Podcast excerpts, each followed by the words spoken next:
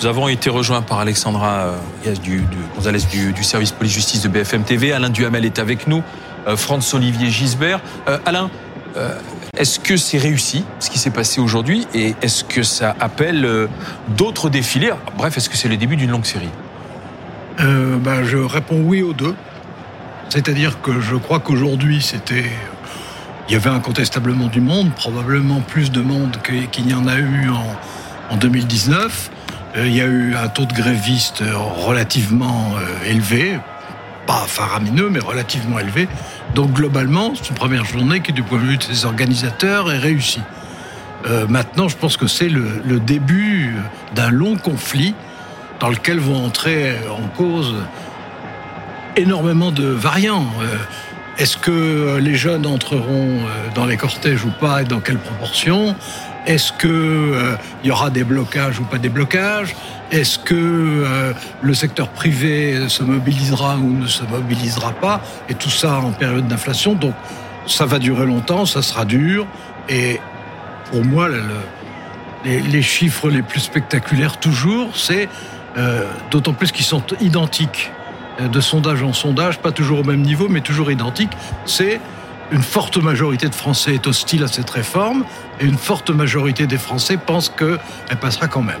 Euh, France, euh, pour l'instant, Emmanuel Macron reste droit dans ses bottes. Euh, il dit que la réforme est juste et responsable. Il a parlé depuis, depuis l'Espagne, elle est en déplacement, que cette réforme a été démocratiquement présentée et validée, et, donc il est déterminé, même s'il y a aujourd'hui plus d'un million de personnes dans la rue. au cours de sa présidence, Macron a souvent reculé. Hein. Euh, il essaie toujours de passer à travers les gouttes. Là, je vois pas trop comment il peut reculer. Parce qu'effectivement, il a annoncé cette réforme pendant la campagne présidentielle, les Français le savaient.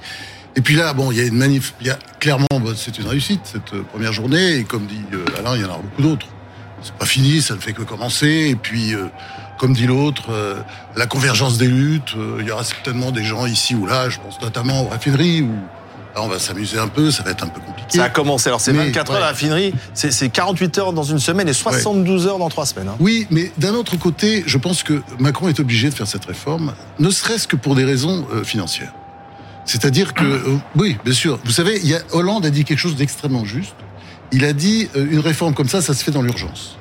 Et je pense qu'Hollande pensait à 2011 en Italie, quand il y a eu la réforme de Monti, vous vous souvenez, où on a allongé l'âge de la retraite à 67 ans, et d'ailleurs avec un, une, réforme qui était assez sociale, c'est assez reconnu, mais la réforme a été faite en 11 jours. Je dis pas qu'il s'est pas préparé avant, mais ça a été fait en jours. Pourquoi? Parce qu'il y avait une menace grosse menace de tempête financière au-dessus de l'Italie. La France aujourd'hui est dans une situation où on n'est pas dans cette situation-là tout de suite, mais on n'est pas loin. On est très endetté. Bah, très endetté, un endettement qui est intérieur, qui n'est pas un enterrement, un, un, un, endettement extérieur comme, comme au Japon et qu'en Italie, qui, qui, coûte de plus en plus cher. Et donc, et puis euh, le déficit du commerce extérieur qui est assez hallucinant. Et il n'y a pas de déficit du commerce extérieur en Italie, par exemple, pour comparer nous, il y a quand même un énorme déficit. Donc, si vous voulez, il est obligé. Donc, je vois pas trop comment il peut reculer. Et je pense que il est obligé de si recule, et je pense que s'il reculait, en dehors du fait que il l'a dit, donc il est un peu obligé de le faire. Je pense que si reculer, il pourrait provoquer une forme de, oui, de, tempête financière. Mais d'autres réformes. Monsieur le maire, pardon. Alors, euh, excusez-moi. Je, pense que Franz a tout à fait raison sur le fait qu'il faut faire une réforme et que c'est nécessaire. La question est de savoir quelle réforme. Ah oui. Alors il y a plusieurs possibilités. Moi, euh, vous le savez bien d'ailleurs, j'ai toujours préféré la réforme à points que je trouvais plus juste. Celle de 2019. Plus juste, plus originale et, et qui a été lâchée en route. Oui, mais il reviendra pas. Mais il restera. Non, mais le, 64 ans est non négociable, Alain. Mais on, croirait. excusez-moi, je crois. On croirait entendre Margaret Thatcher. Il n'y a pas d'alternative. Oh là là. Personne ne conteste le fait qu'il faille faire une réforme, mais il n'y a pas qu'une seule réforme possible. Dans cette réforme, il y a une partie Monsieur de la réforme Touraine, hein, qui est une réforme. Monsieur Macron lui-même se contredit. Il disait lui-même il y a quelques années que euh, augmenter l'âge de départ à la retraite à 64 ou 65 ans, c'était hypocrite parce qu'au taux d'emploi des seniors, etc. Il y a d'autres pistes de réforme. La question de la pénibilité, la question de la fiscalité. Enfin bref, il y a beaucoup d'autres choses. Les taux d'emploi des seniors, des jeunes. Tout ce que nous essayons de dire, c'est que plutôt que d'opposer stérilement entre soi-disant des responsables et des irresponsables, là on est en train d'abîmer la démocratie sociale. Et moi je trouve ça dommage parce que la prochaine fois qu'on voudra faire une réforme de grande ampleur, eh bien, on aura a priori un avis négatif de Chaque beaucoup de gens. réforme les retraites, il y a Parce qu'on la humilie, parce qu'on humilie les syndicats. Monsieur le maire. On humilie les syndicats. mais monsieur le maire, soyons, soyons, soyons honnêtes. s'il Ah, mais je plaît. suis honnête, on humilie les syndicats. À chaque fois qu'on a touché euh, à- aux retraites, il y a eu du monde dans la rue, et même avec la réforme Touraine. C'est quand la dernière fois qu'il y a eu un La front syndical Touraine- unanime La réforme Touraine, il y Pas avait de du monde dans front la rue. syndical unanime. Il n'y pour avait ça- pas de front Mais la syndical. CGT était contre à C'est l'époque. oui, pour ça- d'accord. Il y avait des que- pour et des contre. Là, tout le monde est contre. C'est pour ça que moi je suis pas d'accord avec l'idée qu'on humilie euh, les syndicats parce que les syndicats ils n'ont jamais été aussi unis depuis plus de dix ans. Ils ont des convictions qui Ils en ne sont pas l'occurrence entendus. qui en l'occurrence sont Ils vont peut-être se refaire une santé, ils en ont on besoin, hein, ils en ont besoin là, en ce Mais moment. on- parce que on bon, ne sait pas mais- comment ça va se mais terminer. je- je Mais voudrais il- rassurer- il- attends, il s'exprime- attends, il s'exprime, il s'exprime, il s'exprime à l'unisson, ce qui est rarissime, aussi rare entre les syndicalistes qu'entre les journalistes.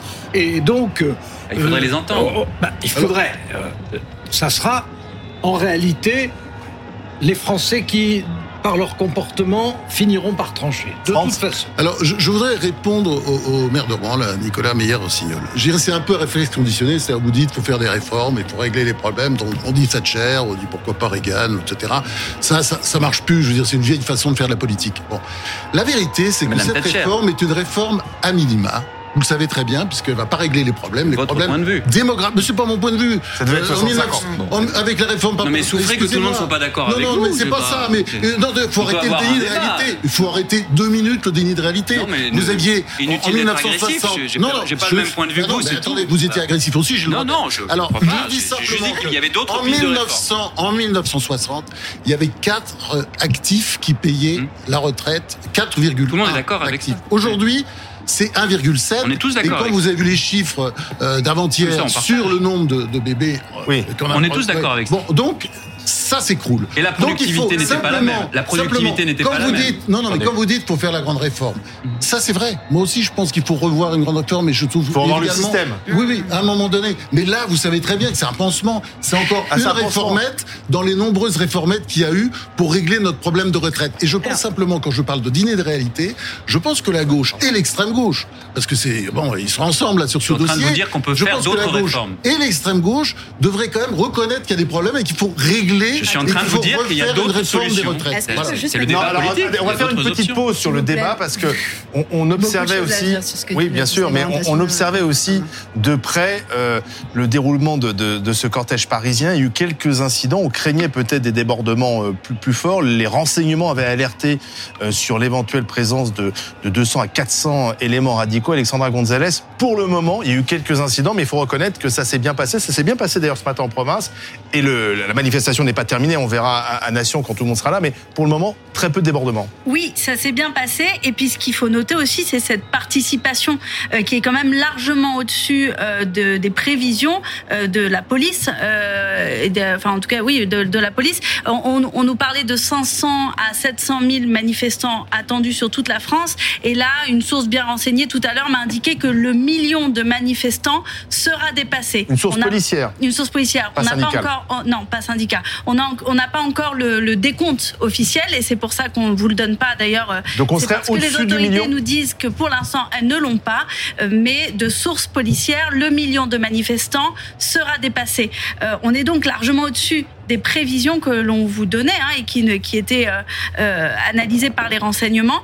Donc ça déjà c'est euh, un, premier signe important. Et puis le deuxième signe effectivement c'est cette mobilisation qui s'est passée relativement sans heurts, surtout en province. Je parlais tout à l'heure avec notre reporter à Marseille, Alexis Pluyette, il me racontait qu'il avait vu passer devant lui des manifestants habillés tout en noir, donc qui pouvaient potentiellement être ceux qu'on assimile aux manifestants radicaux et qui euh, n'avaient absolument pas bronché. Il me disait c'était dans un calme absolu et dans une bonne ambiance. Euh, donc ça aussi, c'est un fait notable du jour. On va retourner sur euh, la manifestation, justement sur le, cortège qui continue tout doucement d'arriver du côté de la place de, de la Nation avec l'un de nos reporters. C'est Boris Karlamov qui est sur place. Oui, on est à la fin de, ce cortège, hein, à quelques centaines de mètres de la place de la Bastille. Alors, euh, vous le savez, il y a eu un itinéraire bis qui a été euh, déclenché par la préfecture de police de Paris. Et eh bien, euh, le cortège qui a emprunté cet itinéraire est déjà arrivé à la place de la Nation. Nous, nous sommes à quelques centaines de mètres de la place de la Bastille. Il y a énormément de monde, vous le voyez.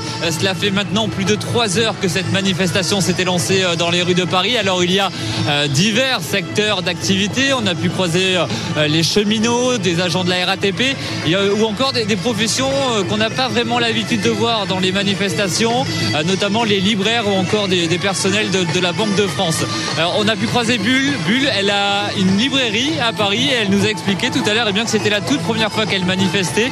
Euh, c'était signe d'un ras-le-bol général et que pour elle vraiment cette réforme était tout simplement insupportable selon cette libraire. Alors la fin de cortège, eh bien tout est relativement calme. Il n'y a pas eu d'incident au niveau euh, où on se trouve avec Antoine Corvert.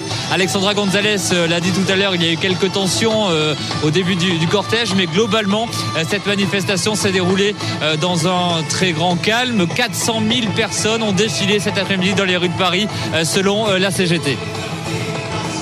Boris Karlamov en direct de la manifestation avec Antoine Corvert pour BFM TV. On va continuer de discuter justement de cette première journée de mobilisation contre la réforme des retraites. Deux cortèges à Paris, tellement la, masse de manifestants était important. Le chiffre du million largement dépassé, c'est ce que disent les policiers. Quelles conséquences pour euh, le gouvernement? Quelles conséquences va-t-il, quel enseignement va-t-il en tirer? On continue d'en discuter sur BFM TV.